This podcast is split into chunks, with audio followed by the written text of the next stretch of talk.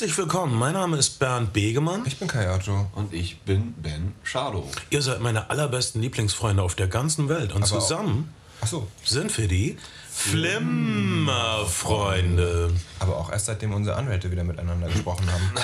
Naja, meine Leute haben deine Leute. Das ist immer so. Wir haben unsere Phasen, letzt- ich war unsere echt- Auf- und Abs. Ich war echt froh, als letzte Woche dein Anwalt, meinen Anwalt angerufen hat, um zu sagen, es ist okay, wenn Kai während der Aufnahmen blaue T-Shirts trägt. Bernd findet das jetzt wieder in Ordnung. Ja, ich sag dir was. Mm, Das war ein politisches Statement. Ich finde es nicht in Ordnung. Aber mm, diese Diskussion muss bis zu einem anderen Tag überwintern. Heute geht es um The Wire. Ähm, diese Serie gibt es endlich in Deutschland. Auf DVD-Box. Ähm, Was, was auch ähm, gleich für. Das ist, äh, The Wire ist ein interessanter Fall von, von, von Marketing für den deutschen Markt, weil eigentlich alle gesagt haben, The Wire sei eine Serie, die nicht zu übersetzen ist. Und es ist ja auch so, dass The Wire eine ganz eigene Sprache hat. Und interessanterweise hat die deutsche, äh, die deutsche Produktionsfirma Interviews führen lassen mit dem, mit dem Synchronautoren. Also Ja. normalerweise hast du immer irgendwie einen Schreiber oder irgendwelche B-Stars, die halt Interviews machen, äh, promomäßig, aber die haben halt Interviewtermine gemacht für die ganzen Magazine mit dem Synchronautor. der Interessant, waren das der dieselben, die die zwei synchronisiert haben? Ich glaube nicht. Das fände ich super. Hey, was ist mit den Krankpfeifer? Uh, lustig. Lass mal durch sein. Das, oh, Überhaupt, das der, ist- der, der, die zwei Dialog bei The Wire, das wäre toll. Aber lass uns nicht am Ende anfangen. Äh, ich, hab, ich muss sagen, das ist mal wieder unsere blinde Seite. Ich habe nicht die deutsche Synchronfassung gesehen. Ich habe äh, Original mit Untertiteln gesehen. Äh, ich hätte das checken sollen. Das habe ich nicht getan. Ben hat gerade gekleckert auf seinen Mir ist Boden. etwas ähm, Feuchtigkeit zwischen den Beinen auf den Boden gefallen. Ja, das passiert oft, wenn du mich siehst. Und äh, du konntest es nicht äh, zurückhalten. Ist es das erste Mal, dass wir uns dieses Jahr sehen werden? Ich glaube ja. Das ist ein Techniklapsus, Ben. Man muss lernen, seine Freude zurückzuhalten. Es ist das erste Mal, dass wir uns sehen und dann gleich sowas. Ich finde, solange es so sehr nach Kaffee riecht, ist doch alles gut. Aber wir haben telefoniert und das hatte mir eigentlich schon gereicht. Ja, mir auch. Wie gesagt, meine allerbesten Lieblingsfreunde auf der ganzen Welt und ich sind endlich wieder vereint. Keine bescheuerten Stargäste, keine semi-prominenten, nur wir. Es ist so, ich, ich fühle für mich wie diese eine Adidas-Kampagne. Das, was zählt. Oder war das eine Adidas? Mir egal. Ich komme mir so pur Aber und jede Adidas-Kampagne ist gerade völlig überflutet mit Stargästen und B, C und A-Promis. Meistens A-Promis, ehrlich gesagt. Ja. Was ist denn das eigentlich für eine Marke, die du da auf, auf deiner Mütze Ja, trägst? äh, oh Gott, ich, ich hasse es zu sagen, aber Kai trägt eine Wollmütze, obwohl wir uns in einem Raum befinden. Weil er, weil er heute Morgen, naja, irgendwie echt ein bisschen hektisch aus dem Haus musste. Naja, es, es war heute Mittag, aber. Mann, ist, ist, das, ist, das, ist das so Morgen. Skater Tribal Runenschrift auf deiner Wollmütze? Das ist ja Ah, furchtbar. Leck mich. Ich, ich habe die Mütze 2002 in, in L.A. gekauft und ich habe sie irgendwie zu. Ah, hab's in L.A. gekauft. Oh, das ist, da bist du aus dem Schneider, wenn es in L.A. gekauft hast. Weil ich eine scheiß Mütze brauchte und irgendwie, Mütze die gab es halt irgendwie zu einem Paar Schuhe oder so zu. Die gab es natürlich zu Schuhen dazu. Ah, Mann. Aber nicht zu diesen Schuhen, richtig? ich nicht das ist aber auch eine sehr rare Marke, Kai. Oh Mann, das ist nicht- Entschuldigung. äh, Entschuldigung, ich habe ich hab irgendwie bis heute Morgen um 6 Uhr irgendwie Quatsch geschnitten und hab heute Morgen echt Stress gehabt beim Okay, Aufstehen. Da musste ich einfach schnell was überziehen. Okay, wir haben alle eine raue Zeit hinter mir. Äh, um euch kurz zu informieren, meiner Mutter geht es wieder besser. Äh, und ich, ich bin wieder zurück. Ich war weg, habe mich um meine Eltern gekümmert und äh, Kai hat sich um einen Film gekümmert und Ben hat sich um all diese Indie-Rocker gekümmert, die allein ihre Platten nicht aufgenommen kriegen. Und er hat ihnen den Weg und das Licht gezeigt. Und wir haben also alle unsere, ich möchte nicht sagen, für wen es am härtesten war. Ich glaube für Ben. Ich weiß nicht, ich bin, glaube ich, einfach bloß das Weichei von uns dreien und sobald ich Krank irgendwas machen schon muss, wieder, was ne? mit Arbeit zu tun hat, werde ich krank. Das ist fühlt sich halt somatisch. alles einfach Vielleicht- dreimal so schlimm an. Vielleicht kannst du dir da mal was verschreiben lassen oder einfach, also Leute, die ne, schwierig auf Sei Arbeit froh, dass unsere Arbeit nicht Überleben in Baltimore ist. Ähm, The Wire, äh, ihr habt vielleicht gehört von dieser Serie. Ähm, es war, ich glaube, keine Serie, die nicht in Deutschland erschien, wurde so breit besprochen je im deutschen Feuilleton. Vielleicht, vielleicht habt ihr gehört, oh, es ist Barack Obamas Lieblingsserie. Ähm, Du hast wirklich in, in jedem größeren deutschen Feuilleton eine halbe bis eine Seite gefunden. Die FAZ, die Süddeutsche, naja, die Taz. Ähm, Das ist auch gut. Der Spiegel hat vorher was drüber gemacht, ohne dass irgendwas von der Serie im Mediamarkt oder im Free TV greifbar gewesen wäre. Kulturjournalisten machen, denn es ist viel leichter über Sachen zu sprechen, die Leute nicht kennen. Also all, all diese Specs-Leser, die über Musik reden, die niemand gehört hat, das ist leicht drüber zu sprechen, weil einen niemand äh, kontrollieren kann. Aber es gibt, es gibt glaube ich, im Internetzeitalter nichts mehr, was Leute nicht kennen. Sprich, es ist immer Ja. nur ein Google-Hit entfernt. Ja, trotzdem, äh, wenn man The Wire ähm, original gesehen hat, ohne Untertitel, ist man ziemlich schnell verloren, denn äh, die, der Dreh- und Angelpunkt dieser Serie ist Realismus, Klammer zu, im weitesten Sinne. Eine Sache, die heute eigentlich nicht so en vogue ist. Oberflächlich gesehen ist The Wire ein Krimi-Drama. Es geht um äh, Polizisten und die Drogendealer, die sie schnappen wollen. Und die erste Staffel von The Wire, die jetzt gerade in Deutschland erschienen ist, Serie mit W, sie steht bei Westwing, bei den neuen ersten Westwing-Staffeln, ähm, behandelt äh, einfach nur die Problematik, wie unglaublich schwierig es ist, einen Drogendealer abzuhören und zu überführen und zu verhaften und seine Crew außer Gefecht zu setzen. Wie unglaublich schwierig es ist, äh, pff, eigentlich ist es unmöglich, kommt ungefähr raus, weil das ist wie Stein, wie Wasser, das im Sand versinkt. Du nimmst einen Dealer, hops, kommt ein Schlimmerer oder so. Trotzdem ist da ein Wert in diesem Kampf, trotzdem ist da ein, äh, äh, ein Sinn in diesem Kampf äh, Du hast gegen das urbane Verbrechen.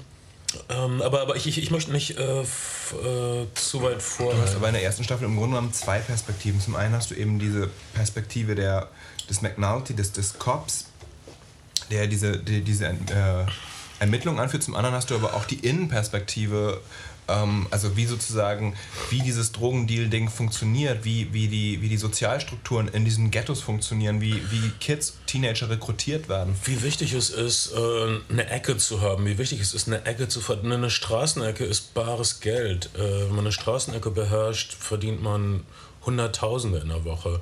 Es werden noch so Sachen gezeigt wie äh, elternlose Familien, Kinder, die sich selbst versorgen, die äh, die älteren Geschwister geben den kleineren Geschwistern Chips töten zum Frühstück und schicken sie zur Schule. Das sind alles unschöne Details. Es gibt auch äh, eine Menge Gewalt, die sich ziemlich logisch ergibt aus der Geschichte und aus den Interessen, die da aufeinander prallen. Äh, diese Serie hat eine Geschichte. Sie wurde geschaffen von David Simon, der meine langjährige Lieblingsserie Homicide, Homicide geschrieben hat, kann man sagen. Homicide fand ich so einen äh, frischen Hauch äh, an Krimis. Ich, ich muss sagen, ich mag diese depressiven Krimis nicht. Ich mag keine Schweden-Krimis, ich mag auch die meisten englischen Krimis nicht. Ich mag keine Krimis mit unglaublich genialen Serienmördern. Das finde ich alles furchtbar. Ich, Du ich, bist eher ein Kind der Hardboiled-Tradition, könnte man fast sagen, oder? ich, ich möchte wissen, was los ist, ohne selbst in Gefahr zu geraten. ich ich okay. möchte Word from the Street. Ich möchte die Leute selbst. Und David Simon war sehr qualifiziert, äh, mir die Innenansicht zu geben, denn er war ein äh, Reporter, der jahrelang mit den Polizisten auf Streife gegangen ist und der wirklich Inneneinsichten hatte, der uns glaubhaft machen konnte, wie sie reden, äh, welchen Dingen sie begegnen.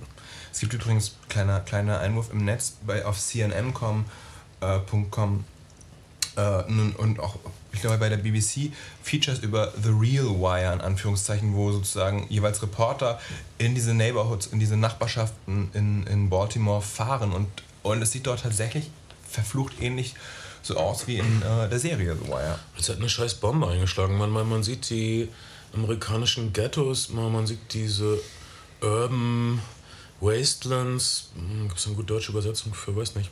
Vielleicht sieht es in einigen Gegenden von Kreuzberg und, und, und Wedding genauso aus. Ich kann es nicht beurteilen. Und du fragst dich so, okay, ähm, Weltraumfahrttruppen nach Afghanistan, wir sollten erstmal diese Kreuzberger Schulen befrieden.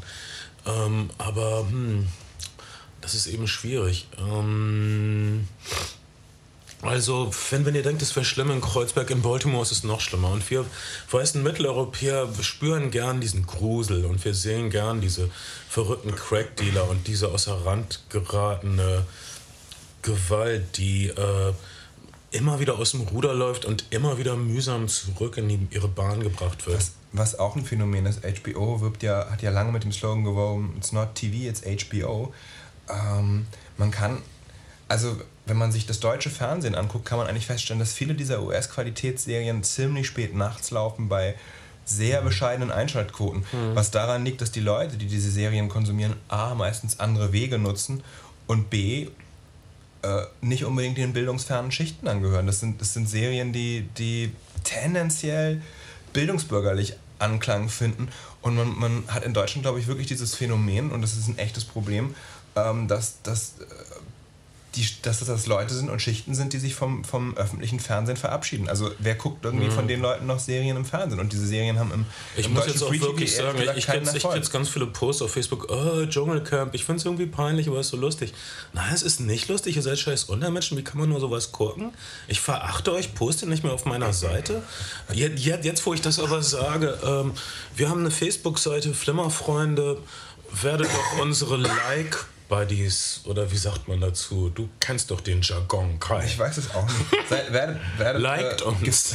genau. Lasst, gebt, gebt Kommentare ab, Gefällt äh, spendet, um uns weiter zuhören zu können für euren, damit ich euch beschimpfen kann, weil der Dschungel mögt.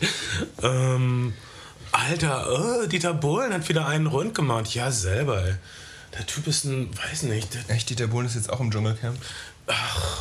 Nein, er macht irgendwas im Fernsehen, frag mich nicht.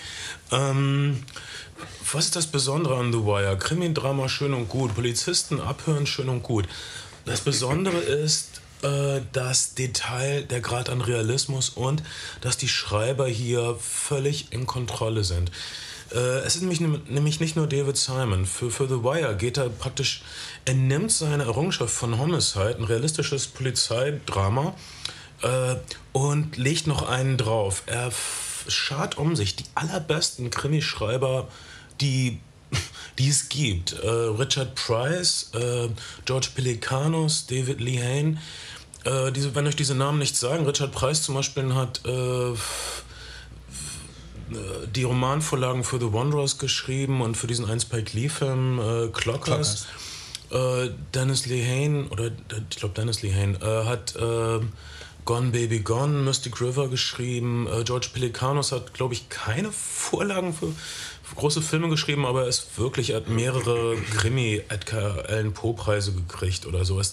Das sind die besten Krimi-Autoren überhaupt. Die schreiben ganz bescheiden Drehbücher und sind ganz bescheiden das Schreibteam von David Simon. Äh, diese Leute gehen in die Nachbarschaften, äh, picken den Jargon auf, wochenlang, gehen rum mit einem äh, Kassettenrekorder, mit einem Diktiergerät, um sicherzustellen, dass das der Jargon stimmt. Und dann wir als Zuschauer sind erstmal am Arsch. Wir wissen nicht, was die Leute meinen, denn äh, die Grausamkeit von The Wire ist, äh, dass wir diesen, niemand erklärt uns irgendwas als Zuschauer. Wir werden ins kalte Wasser geschmissen, da ist niemand, es gibt keinen Expositionsdialog. Keiner sagt, oh, hier und auf dieser Seite sind also die so und so Gang und die versuchen an dieser Ecke das und das von der und der Gang wegzunehmen. Das werden, kriegen wir nicht erklärt. Wir sehen, wie Sachen passieren, wie sie sich entfalten. Äh, manchmal verstehen wir eine Szene erst am Schluss. Äh, das ist meiner Meinung nach auch der Spaß des Ganzen. Äh, die Charaktere sind so reich und äh, also ich, ich fühle mit denen. Also ne, nehmen wir das Polizeiteam. Da ist also dieser äh, farbige, darf man nicht mehr sagen, schwarze Oh, Nicker? Nein, Sklave, wie, in den neuen Huckleberry Finn-Ausgaben, Entschuldigung. Der jedenfalls ein Schauspieler, der irgendwie aussieht wie Morgan Freeman und der äh, ganz ruhig und weise ist, das sieht man sofort, der sieht schließlich aus wie Morgan Freeman. Äh, ob, aber er ist kein Chef oder so, er ist in einer ganz untergeordneten Rolle. Er bastelt Puppenstubenmöbel, während sie diese sehr gefährliche, langweilige Überwachung machen. Ähm, und wir lernen langsam im Laufe der Staffel, dass er sich zurückgezogen hat. Er hat äh, mitgespielt, er hat gesehen, wie es läuft, er hat gesehen, dass die Deppen und die Arschkriecher befördert werden, er zieht sich zurück, er schnitzt seine äh, Puppenmöbel während der langweiligeren Einsätze und verdient damit ein paar Dollar nebenbei und das reicht ihm. Okay, er erklärt uns manchmal was und er erklärt McNulty was, äh, was so unser, der da irgendwie neu zu dieser Einheit kommt. Mhm. Das ist unglaublich rührend. Äh, das, das, das wird schon eigentlich reichen für eine Serie. Zum Beispiel die Dynamik zwischen diesen beiden Leuten. Aber obendrauf kriegen wir noch ungefähr 30 Leute mehr und jede andere Serie würde zusammenbrechen unter diesen Charakteren.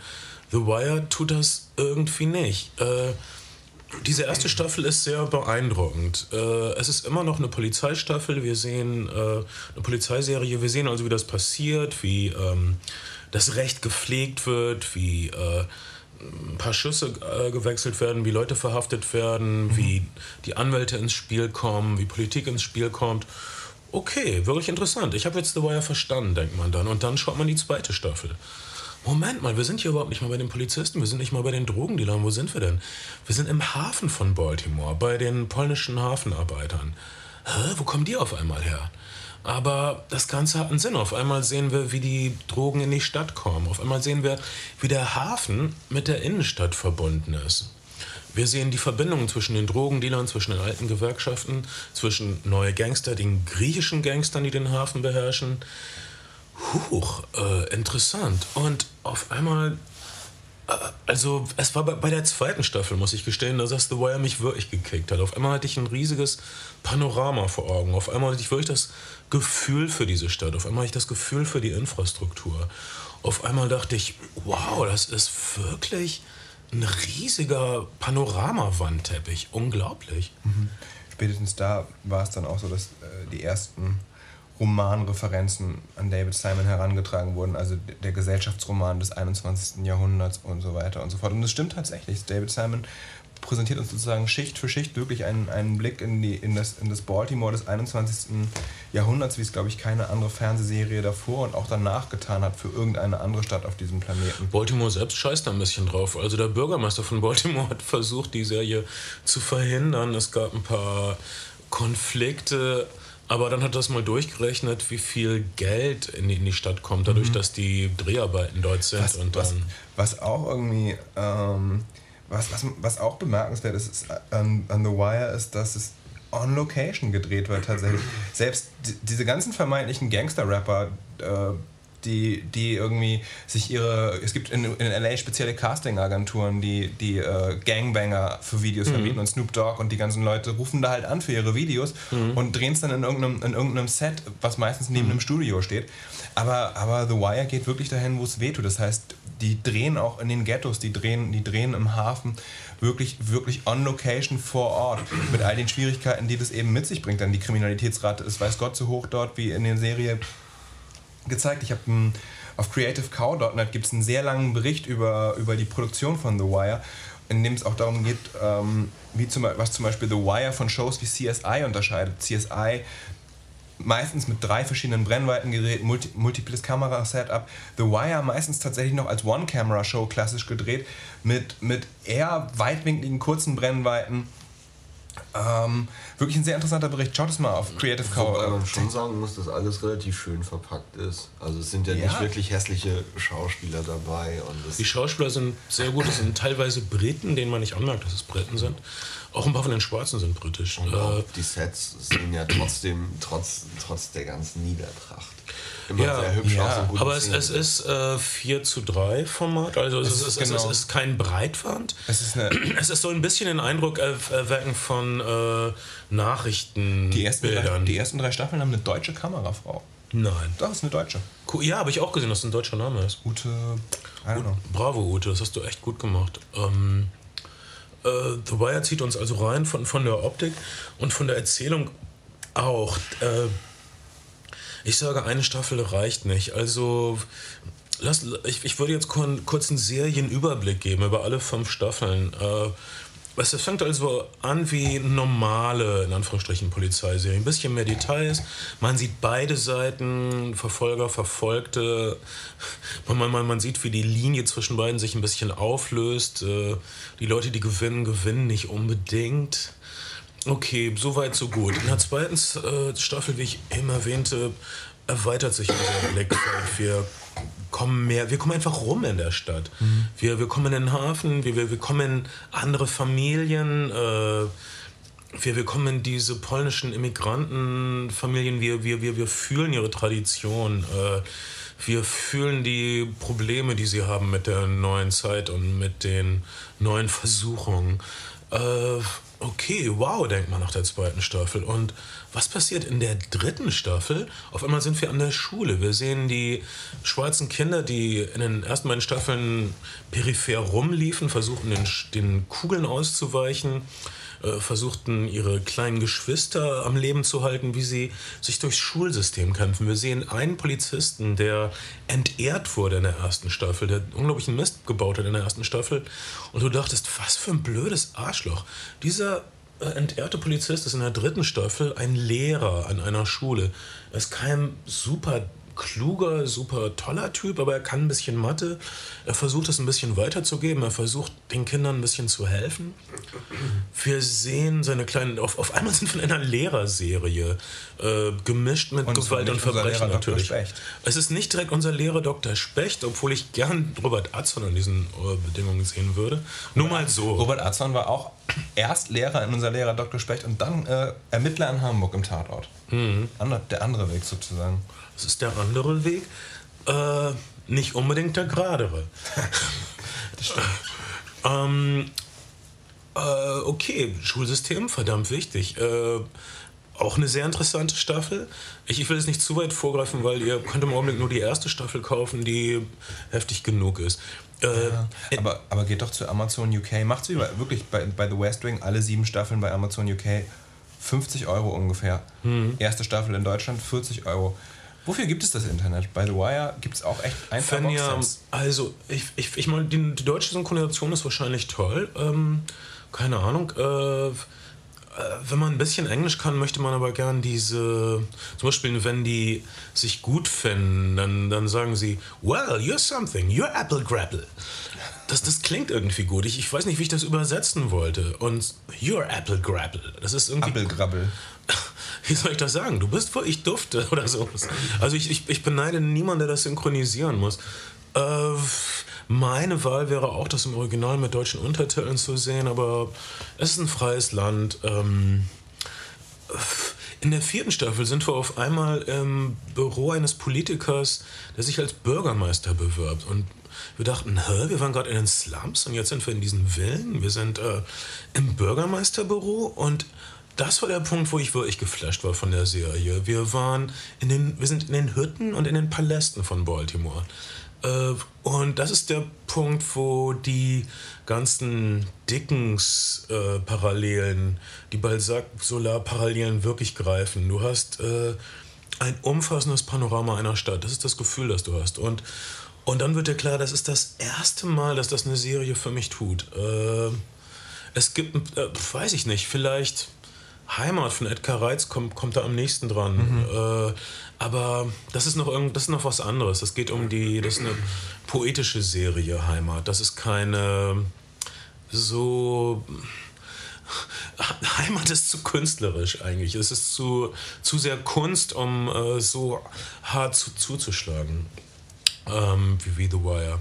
Also in der vierten Staffel geht es um den Alltag eines Politikers, was er machen muss, äh, wie er seine Spur verwischen muss, äh, welche Fäden er ziehen muss, äh, wie brutal so ein Kommunalwahlkampf sein kann. Äh, interessante Lektion. Die letzte und fünfte Staffel beschäftigt sich mit den Medien, äh, mit ähm, es geht vor allen Dingen um eine Zeitung, die wie das, wie man heutzutage so sagt, weniger, Quatsch, mehr mit weniger machen muss. Also weniger Leute, weniger Geld, aber mehr Inhalt.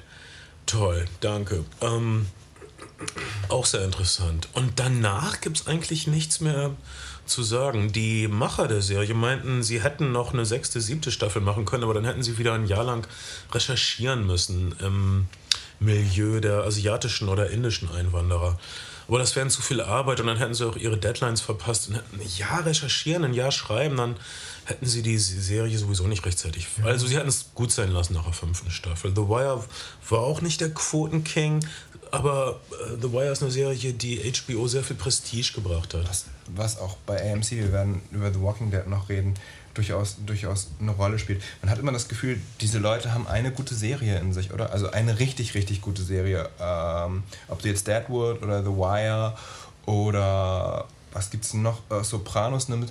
Keiner, keiner der, der sogenannten Showrunner hat es danach geschafft, mit der nächsten Serie irgendwie anzuschließen. Okay. Diese New Orleans-Geschichte jetzt. Nein, Gegenbeispiel. Äh, der Typ, der Nip Tuck gemacht hat, hat Glee gemacht. Okay, Gegenbe Gegenbeispiel. Äh, wobei Nip Tuck auch nicht kein Format von. Komm, das hat also Emmys gewonnen, wie verrückt. Äh, ja, aber, aber Nip Tuck ist nicht The Wire und Nip Tuck ist nicht Deadwood. Das Nip, ist schon, das ist nein, schon aber Nip Tuck ist Nip, Nip Tuck, und das war ziemlich gut. Nip Tuck ist, ist ziemlich gut, zweifelsohne und, und um Längen besser als das deutsche Remake von RTL. Wieso habt ihr das getan? das ist ähnlich gut wie das Kanzleramt. Ähm, ähm, aber aber, aber, diese, diese, aber es ist keine Jahrhundertserie, wenn man das so sagen kann und will. Ich will das so sagen. Hm, ich mochte Nip Tuck. Ja, hey. ich auch. Gut. Okay, Matt Groening, Simpsons Futurama. Das, du hast recht. Es gibt genügend Beispiele für Leute. Ja, Futurama war auch nicht der Hit, aber es ist schon toll. Ich finde Futurama super. Ich find, es gibt bestimmt Leute, die tolle Serien gemacht haben und dann noch tolle Serien. Ähm, es gibt auf jeden Fall Leute, die viele erfolgreiche Serien gemacht haben, die nicht unbedingt gut waren. Es ist, es ist ein weites Feld. Aber ähm, mal, mal gucken, was der Typ, der Madman gemacht hat, als nächstes tut. Madman? Achso, ja, erstmal, erstmal Madman. Aber, aber erstmal Madman zu Ende bringen. Mass, Matthew Weiner. Auch, auch, auch eine, eine obskure, obskure Geschichte.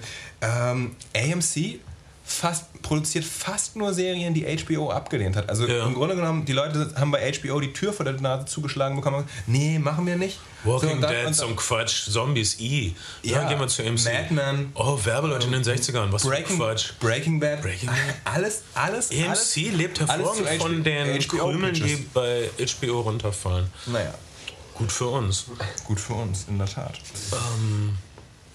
Okay. Naja, wo waren wir? Oh, The Wire. Ähm, wie wundervoll The Wire ist. The, The Wire ist eine Serie, die man weniger lieben kann, als bestaunen kann und die einen wirklich durchrüttelt. Äh, The Wire funktioniert oft auf einem... Äh, äh, also man ist wirklich mitgenommen. Also man, man, man, man fürchtet wirklich um die Charaktere. Man, man freut sich auch um, um ihre kleinen Triumphe, aber äh, äh, zum Beispiel bei, bei The West Wing, ich liebe alles. Das, das sind meine Familien. Ich mhm. manchmal, ich habe es manchmal furchtbar gefunden, The West Wing auszuschalten, weil ich äh, möchte ihnen weiter Gesellschaft leisten, ja. möchte ihnen weiter die Daumen drücken. Bei The Wire habe ich das nicht empfunden. Äh, das, das sollte ich auch nicht empfinden. Ich habe mit gemischten Gefühlen eingeschaltet. Ich habe gedacht, oh Gott, wird McNulty jetzt wieder voll mit dem Kopf gegen die Wand rennen?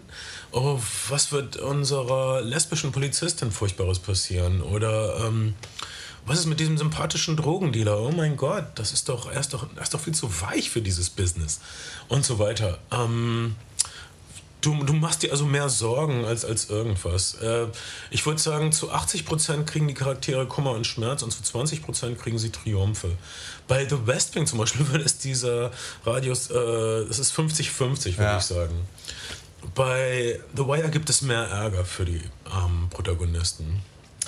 Und äh, naja, und, und wir sehen sie auch zu klar, zu scharf gestochen, zu hässlich. Wir können sie nicht so lieben.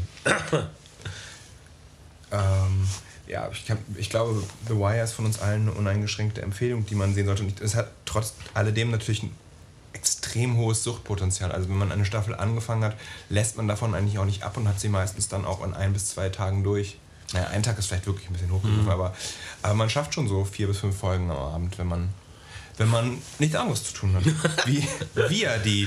Wie Flimm-Freunde. Ah, okay, die, die wirkliche Genialität der Serie ist, dass sie offensichtlich äh, als Ganzes konzipiert wurde. Das, sieht, das erkennt man daran, dass Nebenfiguren in der ersten Staffel auf einmal in der vierten Staffel die Hauptfiguren werden. Äh, das Hauptfiguren in der ersten Staffel werden Nebenfiguren in der zweiten Staffel. Das ist wirklich eine Technik von Balzac, äh, der seine Menschen. Ich, ich tue mir letztlich immer mit dem 19. Jahrhundert-Kack ankomme, aber die Leute, die diese Serien schreiben, haben ihre 19. Jahrhundert-Literatur studiert. Die kennen Tschechow, mhm. die kennen das alles in- und auswendig und die kennen auch die menschliche Komödie von Balzac. Balzac hatte diese, wenn ihr das nicht so familiär mit seid, hat irgendwie 60, 70 Romane geschrieben, die miteinander zusammenhängen. Und äh, und hatte genau diese Technik. Also Nebenfiguren im einen Roman sind, haben, kriegen ihren eigenen Roman später und so weiter. Was zum Beispiel heutzutage auch in, im, im Genre noch Elmore Leonard macht. Elmore Leonard schreibt regelmäßig, was heißt regelmäßig, aber greift gerne Ich würde ihn Elmore Leonard nennen. Ich nenne ihn Elmore Leonard. Mach doch. Mach dich doch zum Idioten. Elmer Leonard. Quentin Tarantino nennt ihn. Quentin Tarantino. ähm, was zur verfickten Hölle. Ähm, wie auch immer. Jedenfalls äh, ist das auch jemand, der, der, das, der das ganz gerne macht, dass er eine, eine Nebenfigur aus einem Roman von vor 20 Jahren nochmal aufgreift und ihr einen eigenen Roman gibt oder einfach nochmal eine, auf eine Figur zurückgreift aus einem, aus einem Roman von vor 30 Jahren. El Elmer Leonard, so, so sehr ich ihn schätze, äh, hat aber nicht dieses... Ähm, Elmer Leonard möchte aber keinen epischen Effekt damit erreichen. Das stimmt. Er ist auch kein Sozialkritiker. Er ist, sozialer Realismus ist jetzt nicht seine Stärke. Er, ist, er will einfach harte Typen, die super sagen. Elmer Leonard hat ja 60, äh, Western geschrieben, ja. 50er, 60er und dann ist er langsam auf Action und Krimis umgeschränkt. Äh, hat hervorragende Sachen gemacht, hatte lange ein Alkoholproblem und ist eigentlich erst in den 80er Jahren populär geworden. Ja, ähm, gut, das macht er auch, aber äh, wir sehen bei The Wire, äh, wie Babel sagt, diese, diese Absicht, ein, ein großes Zeitbild zu erschaffen und eine, ähm, einen Blick zu ermöglichen für den Zuschauer, der von nichts halt macht. Wir, wir, wir sehen unter die Laken, wir sehen in, hinter die äh, verschwiegenen Kabinetttüren. Wir, äh, der Schleier wird, wird gelüftet. Das ist die Absicht hier. Wir, es soll ein Querschnitt sein ähm, durch alles. Wie gesagt, die Hütten, die Paläste, dargeboten zum Vergnügen von uns Zuschauern. Darüber hinaus muss man sagen, dass äh, ich, ich habe jetzt, ich weiß nicht, ob das zu ungerecht ist, aber David Simon und sein Schreiberteam haben irgendwie sozialdemokratische Absichten. Sie wollen wirklich Dinge anprangern. Sie wollen Missstände mhm. zeigen. Äh, sie wollen auch Lösungen zeigen. Es gibt zum Beispiel in, in einer Staffel, es ist, ein, es ist eine Handlung, dass äh, ein Polizist, Unterkommandeur gibt einen kleinen Stadtteil frei, dass dort äh, unbehelligt von der Polizei gehandelt werden kann mit Drogen. Äh, ohne Gewalt, äh, ohne Polizeieinfluss, einfach um die Gewalt einzudämmen. Ähm, das wird dann politisch verhindert, es gehen ein paar Sachen schief. Äh, David Simon sagt uns, hey, ähm, überlegt mal sowas, äh, kontrolliert die Drogen lieber, statt äh, das ganze Land äh, äh, aufzurüsten äh, in einem Krieg, den man nicht gewinnen kann. Mhm. Weil Gott, Leute lieben Drogen, oder? Was, was, was ist eure Ansicht, was den Drogenkrieg betrifft, was, was Drogen betrifft? Ich meine, viele vernünftige Leute sagen, dass man... Naja, das freigeben sollte? Dann, dann, dann gibt es keine Dealer mehr, genauso wie... Es gibt ja diese Hochrechnungen, was, was, was uns, was sozusagen äh, uns oder was die Welt den, den Drogenkonsum kostet, wie viel Mordopfer. Und man muss ja nur nach Mexiko gucken, um, um zu schauen, was, was, äh, was der Kokainkonsum in den USA alles äh, mit verursacht. Ich weiß nicht, was sind die Todeszahlen in Mexiko momentan? 20.000 pro Jahr ungefähr? Das sind, das ist, sind das absurd hoch. Und, und ähm, das ist jetzt nicht mal vor unserer eigenen Haustür, nur vor unserer eigenen Haustür. Naja, also es gibt, es gibt tatsächlich diese Idee, Drogen freizugeben und damit eine Menge, eine Menge schmutziges Geld aus dem Umlauf zu holen und eine Menge Gewalt Problem ist natürlich, dass Drogen echt hartes Zeug sind und dass man Heroin freigibt, unter jeder drankommt. Es gibt Heroin in jeder Familie, scheiße. Was ich ja immer denke, dass, dass Menschen, die in Rente gehen sollten, freien Zugang zu Opiaten haben oder so. Wenn, wenn Leute alt sind, alles tut ihnen weh und so, statt dass man ihnen Thai Gensing oder so einen wertlosen Dreck verkauft, sollte man ihnen verdammt nochmal Opium geben. Wo ist das Problem? Also, was kann ich schon machen? Nehmt ihm die Führerscheine ab und gebt ihnen Opium und, und habt glückliche Rentner. Scheiße. Aber vielleicht bin nur ich das. Okay, die Rentner würden es wahrscheinlich weiterverkaufen. Ja, okay. Und dann würden sie davon auf Kreuzfahrt gehen und, oh Mann, und äh, Tanzkapellen belästigen. Das hat mir aber nicht gefallen, das war mir zu modern. Und, aber dann gibt es wahrscheinlich statt, statt irgendwie dieser ganzen Kaffee- und Kuchengeschichten in den deutschen Innenstädten, wo die Senioren abhängen, gibt es dann wahrscheinlich ähm, Opiumhöhlen. Wo, wo Opiumhöhlen, warum nicht? Wie romantisch.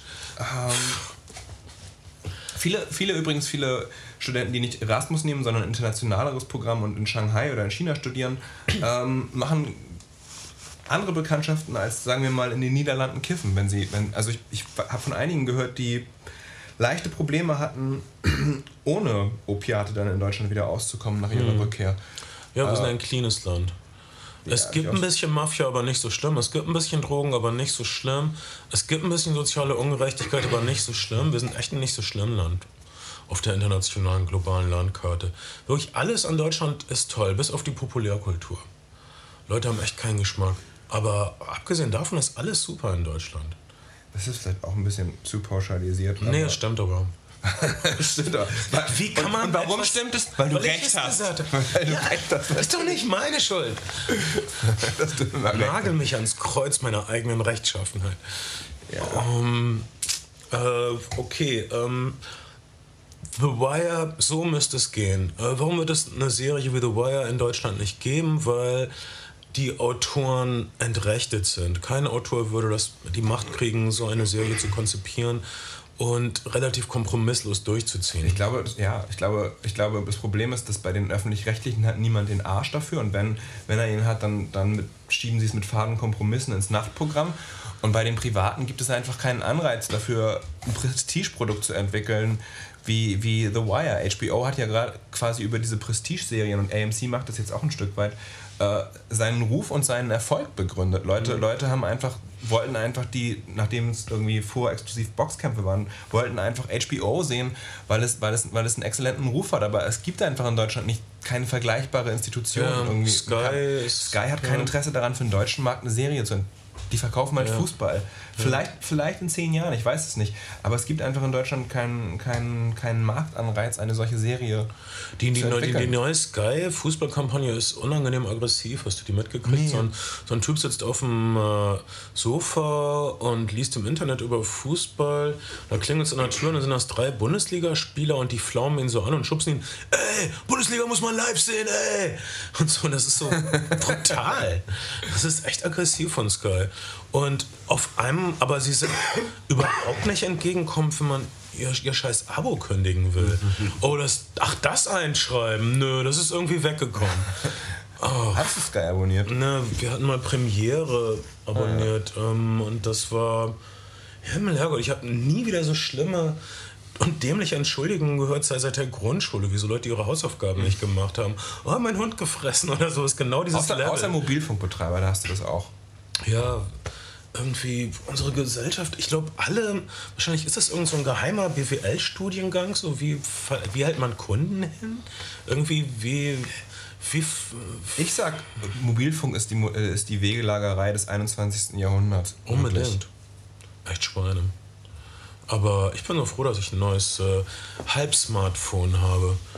Ähm, ich meine, ich hatte echt äh, iPhone, das neue iPhone, iPhone 4, Leute haben mir erzählt, dass sie mit der linken Hand echt Probleme haben, wenn sie mit der rechten gleichzeitig an sich rumspielen. Tut mir leid. Ich, ich habe eine Geschichte gehört. Andere meinten, dass wenn man so gerade die Hände gewaschen hat oder im Bad war und dann die, die Hand ein bisschen nass ist, hat man Schwierigkeiten. Und andere haben gesagt, so beim Autofahren würden sie immer mit rechts steuern und dann mit der linken Hand wäre das schwierig. Aber also jetzt habe ich ein Halbsmartphone von Samsung, was echt nur ein Zehntel gekostet hat. Und äh, naja. ich bin echt ganz zufrieden, aber ich habe auch keine großen Ansprüche. Ne? Und das ist der Weg zum Glücklichsein und so. Ihr denkt, ihr wollt Slumlords werden, ihr denkt, ihr wollt Baltimores Crack-Szene beherrschen, aber alles, was ihr braucht, ist ein Halb-Smartphone, einen vollen Kühlschrank und allerbeste Lieblingsfreunde, die ab und zu auftauchen. Mein Name ist Bernd Begemann. Ich bin Kajato. Und ich bin Schade. Zusammen sind wir die Flimmerfreunde und zusammen mit euch sind wir super. Ladet uns bald wieder runter.